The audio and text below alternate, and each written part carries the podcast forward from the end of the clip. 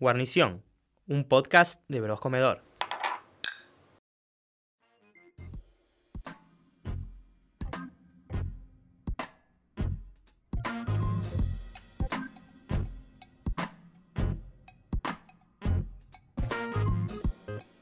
Hola, ¿cómo están? Bienvenidos al segundo episodio de Guarnición, el podcast de Bros Comedor. Yo soy Alejandro Ceruti.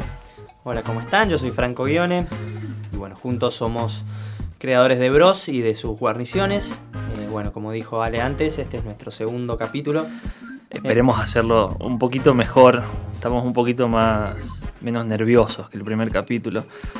Sí, bastante menos nerviosos. Sí. Eh, de todos modos, bueno, esto es, es en crecimiento, digamos, porque es algo nuevo totalmente para nosotros. Así es. Bueno, hacemos esto, estamos aquí porque nos gusta, porque queremos crear un espacio donde charlar de nuestra forma de ver la cocina, de que conozcan más a Bros Comedor y también de que, de que nos conozcan físicamente en, el- en nuestro restaurante, que tanto queremos.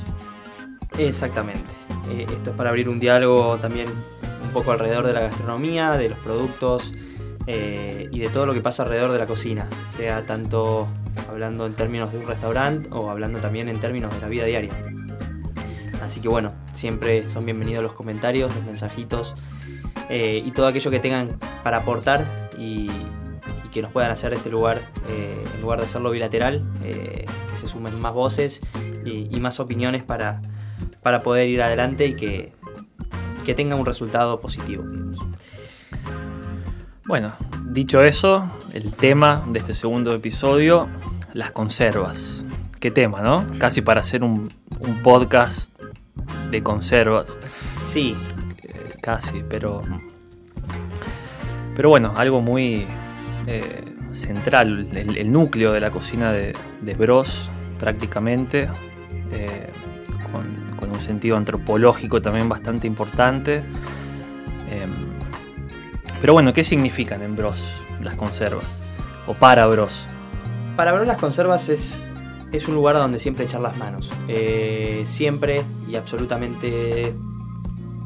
No, no- no quiero ser absoluto, pero creo que el 100% de los platos de Bros tienen alguna conserva. Eh,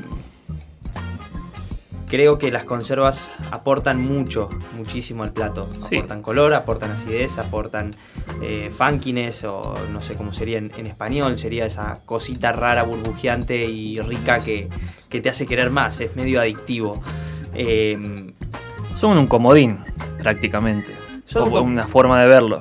Sí, son un comodín. De hecho, eh, el otro día leí una, una cita de Narda eh, que decía justamente, para aprender a improvisar en la cocina siempre es importante tener un picle o una conserva a mano. Eh, lo cual me, quedó resonando, porque lo leí por ahí en Twitter o en, algún lugar así sin, mucha más importancia y, me quedó resonando y me quedó dando vueltas y digo, sí, la pucha, es cierto. Y sin darme cuenta, nosotros lo venimos trayendo hace ya un rato. Sí, de hecho muchos de los platos que hemos hecho eh, en, en Cocina Nómade, en el restaurante también, eh, partieron de una conserva, de probar, experimentar, che, conservamos X cosa, ¿qué hacemos con esa conserva? Y ahí surgió el plato. Sí, La probo de Bros, de hecho, creo que su- surgió porque teníamos ciruelas. La primera versión era con ciruelas fermentadas, sacadas del libro de Noma, la guía del Fermented Guide for Fermentation, creo que se llama. Eh, y así surgió la probo. sí. Ahora está con peras picles, pero teníamos ciruelas y ¿qué hacemos? Y bueno, tal y, ahí salió uno, así salió uno de los platos eh, que no cambió, que está constante en la carta de Bros, por ejemplo. Sí, sí, exactamente. Eh, a tal punto nos gustan las conservas que en Bros tenemos una habitación para conservas. Esto no, no se sabe porque está muy tras bambalinas y, y- y no se muestra, pero tenemos un, un depósito, un, un cuartito, bueno, es más que un cuartito de 2 metros cuadrados, 3 metros cuadrados que, que tienen estanterías con frascos y, y cosas de colores, algunas cosas que se ven muy apetitosas, otras cosas que, que no tanto. Algunas pruebas que han Hay- salido mal, Hay pruebas que... algunas que explotaron, explotaron, perdón. Sí, hay una hermosa mancha en la pared de arándano Sí. que es, es- es arte. es arte. Eh, y bueno, y como eso, eh, un montón de cosas porque realmente nos mueven las, eh, las fermentaciones y las conservas, no, no solo las fermentaciones. Sí, hay un poquito, como dije antes, de un... eh, algo antropológico en las conservas, ¿no? que creo que fueron la génesis. eh, ayer hablábamos y, y- salió una palabra linda que es... Las, conservas son la génesis de la cocina. Creo que surgen de la necesidad de no tener heladera, de, bueno, de conservar casualmente, eh, y así surgen los quesos, los embutidos, Sí, sí, sí, todo, todo, Todo. tipo de conserva, digamos. Eh, creo que esto ya es para ponerse un poco más histórico y técnico quizás, pero eh, históricamente el hombre a la medida que se fue haciendo sedentario fue teniendo eh, necesidad de, de conservar sus alimentos porque en ciertos meses tenía producción de alimentos y en otros meses no, no, no los tenía y no tenía cómo llegar eh, con ese alimento en los meses donde no, no había una producción fresca del mismo y tenía que conservarlo. Y bueno, de esa forma encontró las mil maneras de hacer que estos alimentos frescos duren y los puedan consumir dentro de un tiempo cuando, cuando hubiera escasez. Sí, incluso para comercializarlos del punto A al punto B, se los conservaba para que no se echen a perder en el, en el camino. Em, de hecho, ah, yendo un poquito más filosófico, las conservas están en cosas tan eh, diarias que, no sé, un sandwichito de miga, por ejemplo, tienen jamón y tienen queso. Creo que el 60-70% del sandwichito de miga es una conserva, si uno lo ve Sí, de ese modo, digamos, si, si lo 100%. analiza. 100%. Eh, hay, hay un millón de tipos de conservas y ahí estás nombrando dos eh, que por ahí uno no, no- no las tiene tan firmes o fijas como conservas porque eh, cuando uno piensa en, eh, en conserva, estamos repitiendo la palabra conserva, Sí, conserva, sí, conserva, mucho, conserva, mucho. un montón, Pero pero bueno. eh, no, no sé otra forma de llamarlo para poder abarcar a todas, porque si hablo de escabeches o picles o, o curados o encurtidos o eh, fermentados, siento que estoy dejando cosas afuera. Hecha esta salvedad, recién nombrabas dos que normalmente no los tenemos en cuenta dentro de la familia de las conservas y sin embargo son así, digamos, el, jamón, eh, tanto sea el crudo, el cocido, eh, son conservas. Es, es forma de hacer durar una carne más tiempo. Sí, yo creo que uno se imagina un frasco. Cuando uno dice conservas, se imagina, me parece, un frasco en una estantería. Pero vos lo dijiste, el jamón es una conserva, el queso. eh, el queso, yogur. Eh, son formas de, conservar los alimentos para tener su disponibilidad luego. Y en, esa, en ese modo de conservarlo también estamos generando otras cosas que para mí hoy en día es lo más interesante, porque ya teniendo heladera y teniendo un montón de, dispositivos para hacer que nuestros alimentos duren, eh, la conserva ya pasa también un poco más a un, lugar de placer, de, generar sabor, de transformar esta materia eh, en algo diferente y, que nos guste y que nos provoque eh, algo placentero más allá del, derecho alimentario, derecho nutricional. sí, hay ciertas, ciertos alimentos que han trascendido, me parece, el nombre de conservas y uno... eh, los quesos son unos, por ejemplo, es como que no lo pensamos como una conserva. Creo que da el, valor agregado de hacer el queso, lo, me, parece me parecen increíbles los quesos y es como que trascendieron, los, los embutidos también. No sé, es un poco Sí. filosófico tal vez, pero... O no, eh, o no. o no, quizás es todo lo contrario, quizás es, es traer a lo mundano algo que nos tenemos medio olvidado. Eh, hablemos un poco de tipos de conservas, de conservas eh, dulces, de conservas saladas, de Técnicas para técnicas conservar, de conservar, digamos. Em, ¿Cuáles son tus Mi favoritas? favorita, la técnica favorita para conservar, porque es muy sencilla, es la fermentación. Me parece. Sí. Sí, sí, sí. Estaba para hacer una pregunta para pincharte ahí. Eh, pero, pero no, bueno, vamos, vamos a aclarar, porque uno normalmente, eh, cuando no está familiarizado con el término fermentación, digamos, eh, le suena raro. Eh, normalmente, yo recuerdo que cuando era niño, cuando era más chico, eh, te hablaban que algo se fermentaba, era algo que se ponía feo. Y después de grande conocí el kimchi y conocí el, el chucrut y conocí otras formas de fermentar en las cuales... No, pará. eh, No, no, no solo que no está feo, está 10.000 veces Sí. mejor que el producto Yo, original. yo creo que se usaba mal la palabra. Era como, che, esto está fermentado. Era sinónimo de se puso feo. Y no, pará. Al contrario. Creo que Y, y cuando hablas de fermentar, eh, de, de qué hablas o, o cómo lo vas haciendo? Bien, la guía más simple para fermentar cualquier cosa es un vegetal o una fruta y 2% de sal. 2, por, 2 2,5% de sal, una sal no iodada y tiempo. Eh, y después, bueno, depende del tipo de vegetal, depende de la verdura, puede ir entera, en mitades, en pedacitos. Eh, depende cuán madura esté o no. Si a lo mejor no está tan madura, se le puede poner un poquito de azúcar para, para ayudarla. Pero bueno, eso ya es entrar en, en- en- en detalles. Y eso siempre que esté en un ambiente cerrado y a una temperatura. A- No a temperaturas extremas, Sí. o sea, no que esté helado porque no va a fermentar. Y tampoco que esté súper caliente porque se va a sobrefermentar. Tal cual, el, el enemigo número uno es el oxígeno.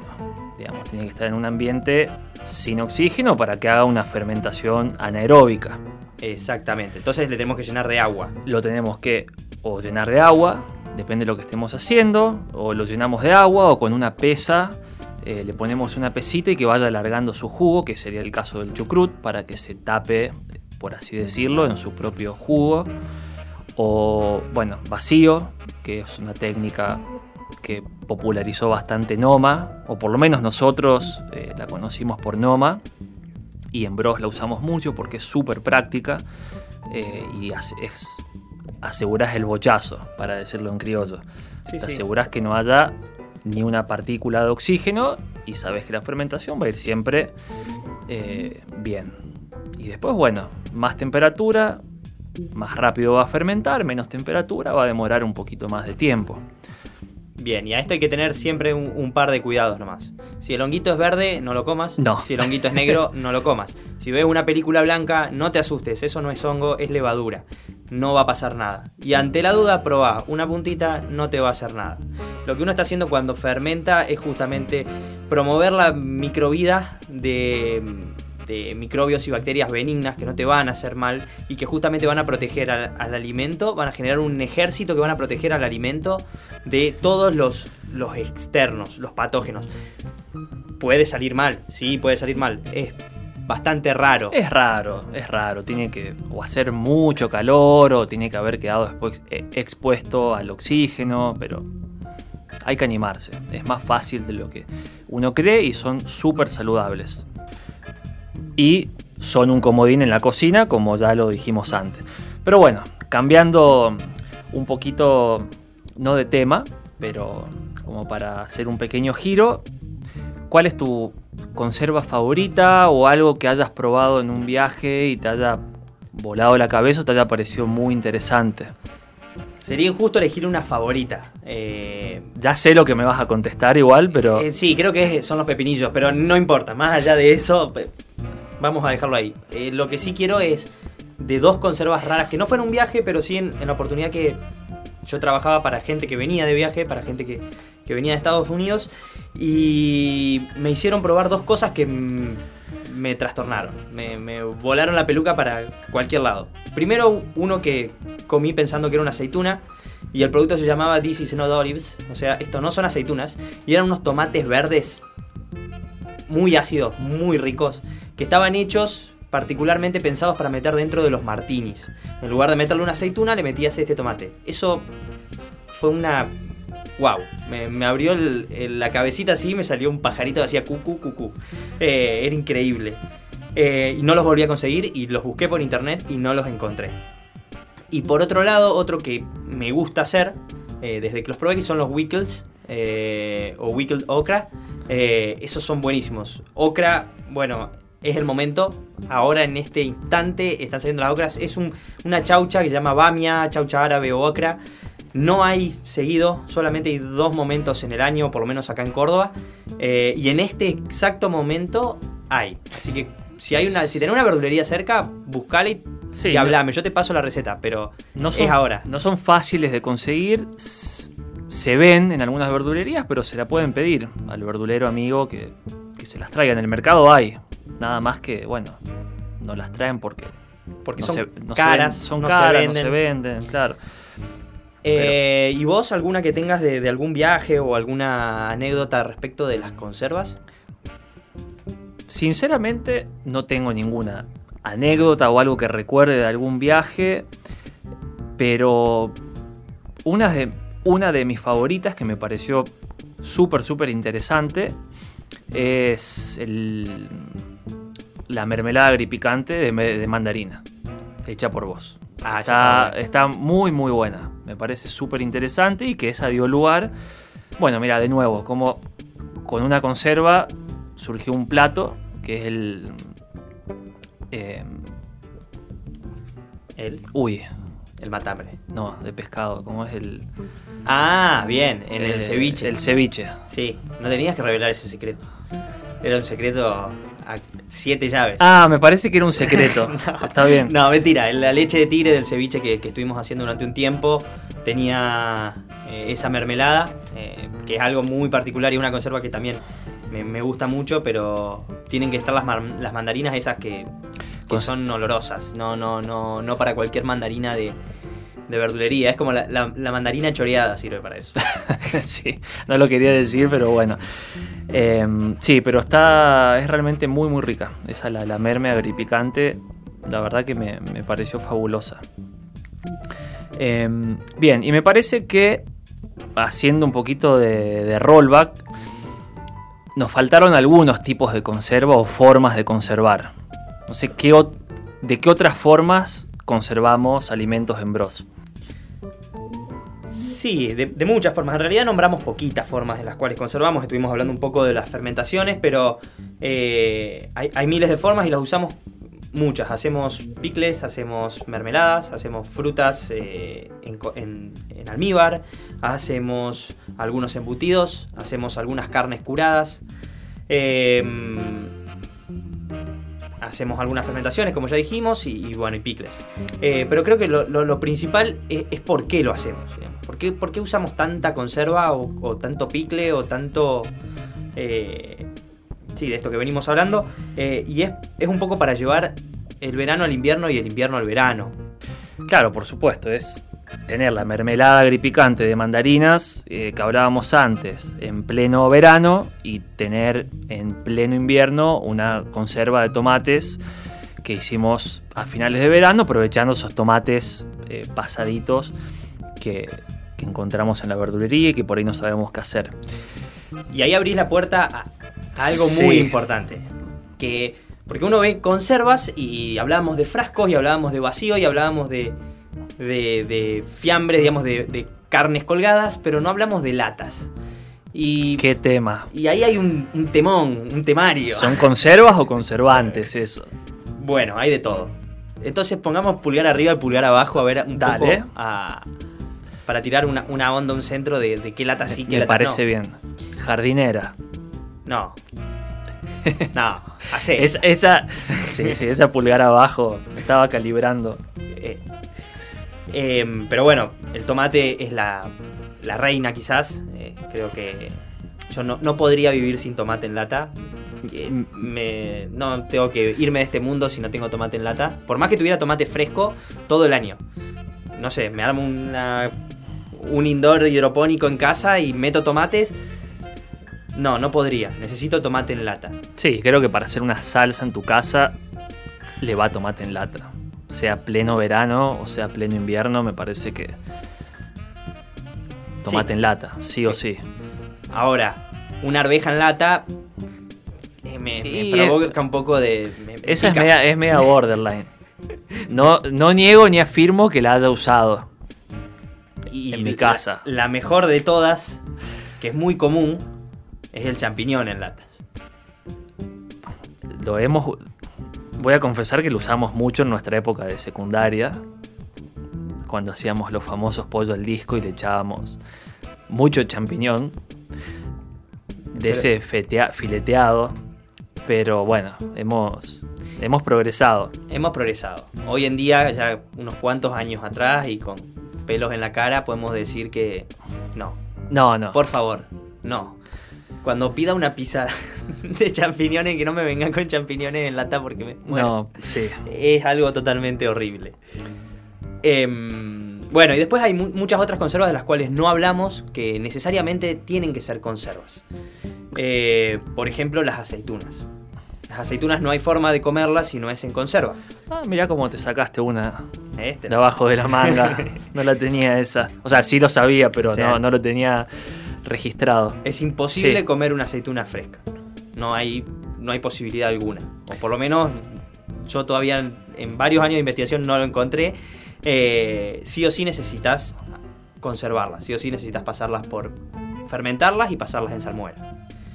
Y como tampoco hay posibilidad de, comer aceitunas crudas, eh, es importante, si bien, bueno, estuvimos hablando de que es sencillo fermentar y es sencillo hacer conservas, hay un par de cosas que es importante tener en cuenta eh, para no pasarla mal. Porque intoxicarse no está bueno. se la puede pasar muy, muy, muy, muy, muy, muy, muy, muy, muy, muy, muy, muy, muy, muy, muy, mal. así que bueno, hay ciertas pautas o cosas que tenemos que cumplir. Principalmente en la esterilización de los frascos es muy importante, la limpieza de las superficies, la limpieza del producto que estamos por, por fermentar o por, por conservar. Eh, siempre lavarlo, siempre lavarlo con agua corriente, sin jabones, eh, pero lavarlo, fregarlo bien. Eh, siempre lavar bien el frasco, desinfectarlo, hervirlo por unos minutitos, dejarlo secar, eh, no está nunca de más rociarlo con un poquito de alcohol. Hoy en día todo el mundo tiene alcohol para rociar. Eh, no está nunca de más. Eh, son las tapas también. tratar de no usar tapas que estén oxidadas, tapas que estén abolladas. son pequeñas cositas que, más allá de, todo lo que estábamos hablando antes, que lo hablamos muy por, muy por encima y que es una charla, son importantes remarcar que tengamos cuidadito con esas cosas simplemente. Sí, sí, realmente son cositas muy sencillas y creo que eh, de sentido común también lavar un poco bastante bien todo. Ya lo dijiste, alcohol es muy sencillo. Yo en casa le suelo poner un, agarro una, un nylon de una bolsa que tengo, que también lo limpio bien, le pongo un poquito de alcohol y es como que le doy un doble sellado a la tapa de los frascos que por ahí pueden estar un poquito viejos y qué sé yo. Eso puede ser un, un buen tip. Y siempre siempre rotular. Es, es una buena práctica. Eh, obviamente que bueno, en el, en el ámbito de un restaurante es imposible no rotular algo, sea o no sea una conserva, pero siempre rotular, porque cuando le empezamos a agarrar el gustito a las conservas, empezamos a, a, fermentar, a hacer picles, a hacer un montón de cositas y quedan perdidas en la heladera. Eh, le sumamos una mermelada y, y, qué sé yo, y quedó escondido allá atrás. queda escondido atrás. Y cuando te diste cuenta, pasaron dos años desde que hiciste esa mermelada. Capaz que está en estado, pero no creo. Eh, no. Otro tip, no lo hagan en un restaurante, pero en, en, una casa está todo bien. Es que si uno frisa las mermeladas, por ejemplo, las mermeladas sobre todo, es un nada. Conservas un, to conservas un poquito más. Y te ahorras por ahí el, el no, el no esterilizar los frascos. No te voy a seguir en esta. No, no es. Come la mermelada. Y si no la comiste a la mermelada, la regalás. La regalás. Bueno, pero se acabó. Siempre queda un frasquito y qué sé yo. Y puede ir bien con un frasquito de. Hacete una torta y pasale mucha mermelada arriba. Y bueno. Pero no, me partís el corazón congelando las mermeladas. La próxima te doy una y no la. no, más, allá de eso, es, porque yo soy medio reacio a la congelación. No, no, me gusta. siento que se naturaliza mucho lo que uno está haciendo y que el congelador sirve solo para el helado. Sí, pero, bueno. Bueno, es un eh, tip. Es, algo personal. Tip práctico para la, la cocina de la casa, del día a día. Y hablando de tips prácticos. Bien. Estaría bueno tirar un par de, de llamados a la acción, a cocinar, a conservar. Eh, Vos haces algo muy bien y que quiero que lo expliques. Sí. Eh, no sé qué es. Ah, sí, sí No, sabes. no, estoy jodiendo. No, no sé si. No, no soy un experto, pero Pero la suerte está de tu favor. la suerte está a mi favor. Y me voló la cabeza. Es una de- en realidad es una de mis conservas favoritas. Y a mí me voló la cabeza lo fácil que cuando conocí el proceso dije, che, pero ¿cómo puede ser que no lo haga? Es muy fácil. Y estamos hablando de la bondiola. La conocí por mi hermano, uno de mis hermanos, Daniel, el más grande, que hizo bondiola y cuando me explicó cómo la hizo dije, che, pero es una pavada, es más fácil, de- o sea, estaba comprando bondiola a millones de dólares y la podés hacer por ¿cuánto? El menos. 25, 20% de lo que cuesta y queda riquísima y podés tener una siempre marchando. Es muy fácil. Creo que Sin dar cantidades. sin dar cantidades, cantidades. uno- Explica un poquito el proceso. El proceso, porque Está la bueno verdad que se googlea y está la receta anotada. Y es importante, digamos. Expliquemos el proceso Ah, y después buscate una receta. algunos- sí, Cocineros argentinos siempre, siempre tiene la siempre posta. tienen la posta. Es la primera para arrancar y la primera para, para la primera vez que haces algo y tenés para seguir, para seguir ahí el machete mano, eh, momento a momento. Por ahí con nosotros charlando es, es- es difícil. Así Sí. que sin cantidades, A más o menos el proceso. Sí, o algunos tips como para no sulfurar tanto. De nuevo, tips prácticos para la casa. Como para animarse a hacerlo y no tener que, uh, che, pero no tengo el papel microperforado para. No hace falta el papel microperforado y la red para hacer la bondiola. Y ni la sal de cura, digamos. eh, importante, una buena bondiola fresca. eh, bueno, grande o chica, pero que esté fresca, que no haya estado congelada. Eso es importante. Pregunten, pregunten al carnicero, porque la carne de cerdo en muchas carnicerías eh, hoy en día viene congelada. Eh. Sí, sí, eso es eh, importante. Por kilo de bondiola. En realidad, antes vamos a preparar una sal de cura casera, que es eh, por kilo de sal, le ponemos un 10%, es decir, 100 gramos de azúcar. Le ponemos pimienta negra, nuez moscada si tenemos, si no, no. Lo básico es sal y azúcar. Y si no tenés azúcar, sal. Ya sin, sin sal ta, estamos medio complicado. Una sal parrillera, idealmente. Eh, y le ponemos a ojo. Lo vamos a hacer bien sencillo. Armamos una buena cantidad. Le ponemos como para que tape bien la bondiola y la dejamos en la ladera dos días por kilo aproximadamente. Tres días por kilo. No va a pasar nada si la dejamos más, menos. Podemos no tener una balanza. Eh, y está todo bien. Si tenemos una rejilla, la dejamos en rejilla para que no entre en contacto con el líquido que va a perder. O sea, la idea acá es que se deshidrate un poquito. Si no tenemos una rejilla, la vamos rotando, no pasa nada. Eh, Y el- descartando el y líquido. descartando el líquido. Nos va a llevar un poquito más de trabajo, pero bueno, la vamos, descartamos el líquido, le vamos a tener que agregar un poquito más de sal, tal vez. La vamos dando vuelta. Una vez que está, la lavamos y va- vamos a comenzar con el proceso de secado. Para esto vamos a preparar un, eh, mix de, especias. No hierbas secas, porque la idea acá no es dar sabor a la bondiola. No, no le va a dar sabor. La idea es como que no eh, espantar a los bichitos, básicamente, como para ponerlo eh, Pedagógicamente. pedagógicamente, pe- para ponerlo pedagógico. Entonces, si le ponemos orégano, por ejemplo, no va a pasar nada. Pero bueno, tenemos un, un porcentaje un poquito más alto de fallar. Eh, así que pimentón, pimienta, eh, nuez moscada, un poquito de ají. Pimentón te va a sumar mucho. Pimentón, es, va a dar es- un color. es un must, sí. O sea, el pimentón es como... Sí, porfa. Sí, si Sí no va a quedar sí. pálida. Sí. Un buen pimentón.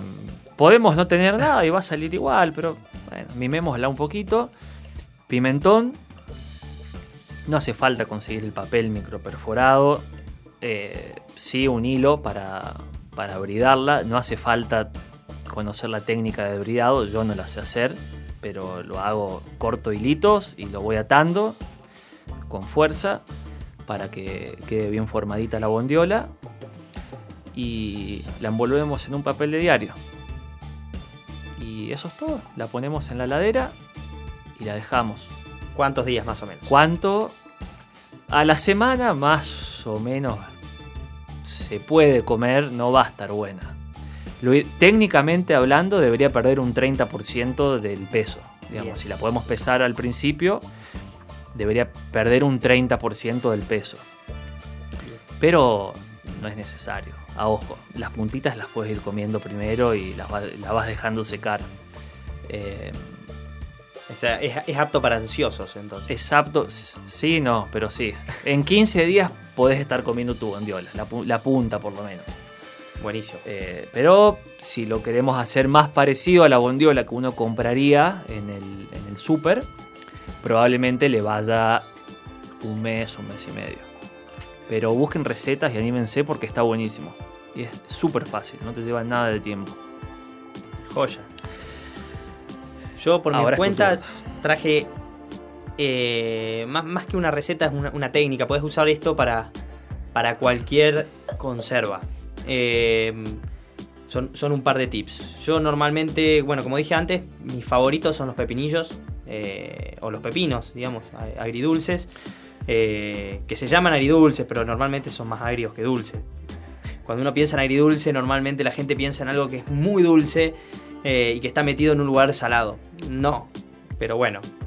Eh, para otro es un lugar común y es. Nada. Para otro capítulo. No vamos a renegar de eso. Eh, pero bueno, hablando un poco de los pepinos, depende mucho del tamaño. Si son pepinos grandes, lo mejor es cortarlos con una mandolina si tenés. Si no tenés una mandolina, con un cuchillo. Los cortás un poco ciselados o, en diagonal, digamos, para, para ser más pedagógico. y los pones todos adentro de un frasco. Esto lo puedes hacer con coliflor, lo podés hacer con zanahoria, lo podés hacer con lo que se te ocurra. Realmente con el 90% de los vegetales. Nunca probé con una papa, pero calculo que algo saldrá. Eso lo vas a poner adentro del frasco, todo cortadito ya, y vas a preparar en una olla una solución de picle eh, eh, que se hace. Yo la voy contando en mitades, digamos. Tengo una parte de agua, la mitad parte de vinagre, la mitad de la parte de vinagre en azúcar y un 10% de la cantidad de agua en sal. Esa es la base. Con eso ya está. Después ahí le vas agregando los aromáticos. ¿Qué son los aromáticos? Aquellas especias o, u otras, otros vegetales como el ajo o como cebolla para darle un poco de perfumito y de sabor y que no sea solamente el vegetal que uno quiere conservar y quede aburrido. Ahí vale todo. Ahí vale todo. Ahí vale todo. Eh, yo normalmente para los pepinos creo que, es muy importante. La cebolla deshidratada es importantísima. Es importantísimo el enebro. Eh, es importantísimo el ajo. Después de eso, ya el resto es a gusto. Puedes agregarle un poquito de comino, un poquito de anís, un poquito de clavo, un poquito de lo que quieras. Eh, recomiendo ir de a poco, porque si no te va a quedar una mezcla de sabores que no vas a saber qué te gustó y qué no te gustó. Sí, se potencian muchos los sabores en el proceso. Sí. Entonces es para tener en cuenta. Y todo eso lo vas a poner a hervir. Lo pones a hervir, una vez que llegó a hervor, lo agarras con mucho cuidado y lo tirás encima de los vegetales. Cubrís hasta arriba, pones la tapa, das vuelta al frasco y listo, se acabó. En dos o tres días ya podés empezar a comerlos. Mientras más tiempo lo dejes, más sabor va a adquirir. Eh, es muy importante por ahí si, si son trozos grandes, dejarlos más tiempo y que la penetración de, esta solución de picle sea más lenta. Te, va a evitar eh, que se pongan, o sea, que, que muy tengan mucho gusto al vegetal crudo y que, que vayan poniéndose tiernos. ¿Y lo dejas afuera de la heladera o adentro? Déjalo adentro de la heladera, mejor. No queremos fermentarlo. Eh, no pasa nada si lo dejas afuera porque ya tiene un montón de vinagre. No pasa nada. Pero déjalo dentro de la heladera y ya cuando quieras lo abrís y lo tenés fresco para comerlo, que es más rico también comerlo en fresco. Eh, bueno, ese era mi aporte para el día, para que hagas cualquier cosa. Ah, y un último dato. Si tenés en tu casa un poquito de cúrcuma, cuando hagas pepinillos, ponele cúrcuma. Si tenés, si vas a hacer cebollas o algo que sea rojo, teñilo con remolacha. Eh, siempre tratar de, buscar algo que le dé un poquito de color. Porque, ¿qué pasa? Cuando uno hace un picle o, una conserva, el color se tiende a diluir. ¿Y qué, ¿Y qué pasa? Que se ve menos apetitoso o, no tiene el impacto que va a tener. Entonces, siempre está bueno meterle un colorante natural, no un colorante de torta, obviamente. Por, favor, no. Estoy hablando de colorantes eh, naturales como la cúrcuma, el achiote, que es bueno, un poco más por ahí más raro, eh, una remolacha o un repollo morado. Eh, son todas cosas que van a liberar su color y se lo van a transferir al otro. Y de esa forma te va a quedar mucho más divertido y te van a dar muchísimas más ganas de comerlo, pero infinitas ganas de comerlo. Em, ese es mi pequeño aporte del día. Bueno, creo que hemos hablado largo y tendido de las conservas, podríamos seguir mucho, podríamos traer libros, ponernos técnicos, nerds, pero no es la idea.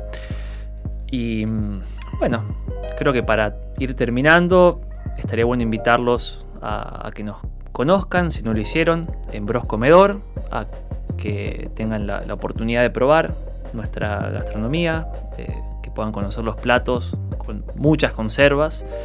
Distintas, diferentes, de todo tipo. Así es.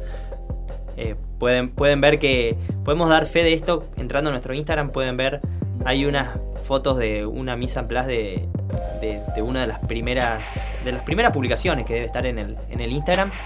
Eh, una misa en place toda colorida y, atractiva de, de, nuestras conservas.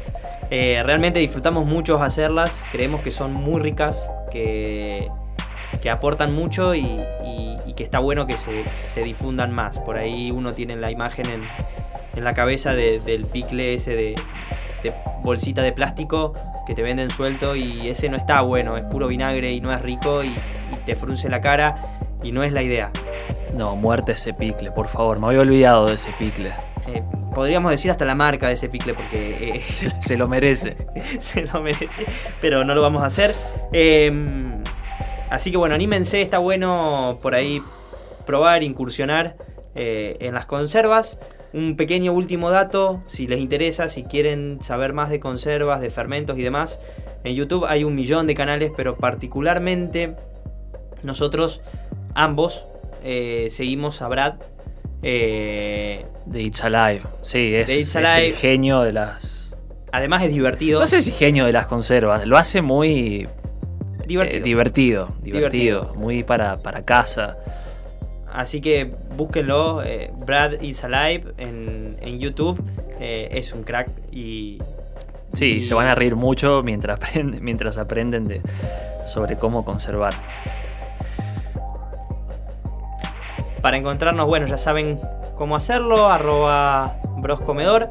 Ahí vamos a estar subiendo siempre algún, eh, alguna publi de, de este podcast y estaría bueno que ahí abajo eh, nos comenten y nos cuenten qué les pareció, que nos aporten, que nos hagan preguntas, eh, bueno, en fin, que, interactuemos y que podamos llevar esta charla a, más allá de, Ale y yo, eh, a, más personas.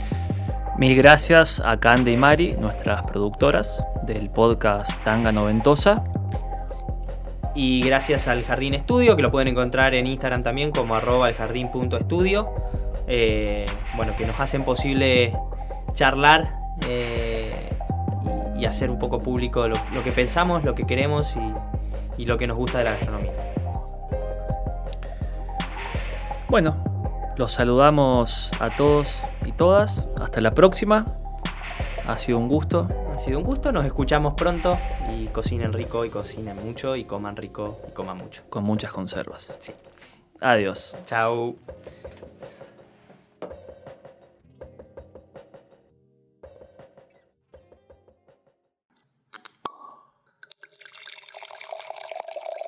Guarnición.